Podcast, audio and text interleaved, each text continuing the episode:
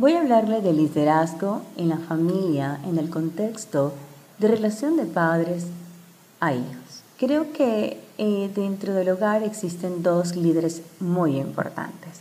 Eres tú mamá, eres tú papá. Ustedes son los líderes dentro del hogar. Y como líderes ustedes tienen, eh, tienen el arte de producir cambios en la actitud de sus hijos o en la conducta de sus hijos a través del proceso de formación, basado en principios que lo ayuden a ellos a formar su carácter, me refiero a sus hijos, a través de la comunicación.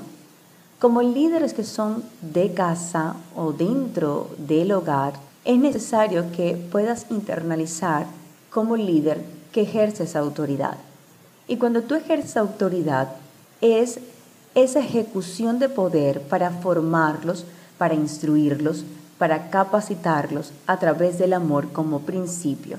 La autoridad no es gritarles, es que si grito, ellos van a entender. No, la autoridad no es compararlos. Tú eres igual que tu madre, eres igual que tu padre. A Pedrito sí lo hace muy bien porque mira, él es inteligente, él es aplicado, pero tú, no, tú eres un aragán. No, Virginia, es que así entiende. No, realmente sí no van a entender.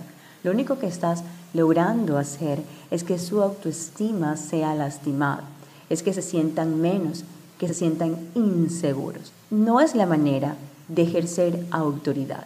Para ejercer autoridad como líderes que son dentro de casa, lo primero que tienen que hacer es establecer los límites. Y los límites deben estar basados en principios y en valores. Y los límites te permiten decirle a tus hijos lo que está permitido y lo que no. Mejor dicho, lo que pueden hacer y lo que no pueden hacer. Los límites van a llevar a tus hijos a desarrollar carácter, van a ayudarlos a respetar a los demás y a ti mismo o a ustedes mismos. Cuando ustedes establecen esos límites, van a, favorecer la comunicación en el hogar y van a ayudar a experimentar dolor por lo que no pueden controlar para luego reponerse y resolver. Esa es una de las responsabilidades que ustedes tienen como padres, como líderes ejercer autoridad. Como líderes también tienen otra tarea, promover la comunicación. Y para hacerlo es necesario que escuchen con atención e interés, por más insignificante que sea para ustedes. Cuando vayan a, dialogar, no interroguen, no, no sermoneen, platiquen con sus hijos en el momento adecuado y oportuno. No es que, bueno, cometió una falta, una falla eh, su hijo, bueno, para que aprenda entonces yo lo voy a ridiculizar y, y le voy a hablar de lo que no se debe hacer delante de todo el mundo para que aprenda. No, busca el momento oportuno para hablar y dialogar sobre esa falta. Quita los distractores, apaga el teléfono, la televisión y la computadora, porque con sus acciones ustedes están demostrando a sus hijos que sus palabras valen más para ustedes que todos los mensajes ajenos. Como tercera tarea que tienen o responsabilidad como líderes dentro de la casa o dentro de hogar es que ayuden a descubrir propósito. Pregúntenle qué es lo que le apasiona hacer y ama aprender a sus hijos. La lectura, la escritura, no sé lo que les guste, pero pregúntale y háblale sobre su identidad de quiénes son y hacia dónde van, porque cuando tienen clara su identidad saben hacia dónde ir. Y otro aspecto importante en este punto, recuerda que su propósito está relacionado directamente con lo que le gusta. No impongas tu propósito, es que yo quiero que tú estudies medicina, es que yo quiero que tú seas abogada. No, lo que yo diga y lo que yo quiero, no.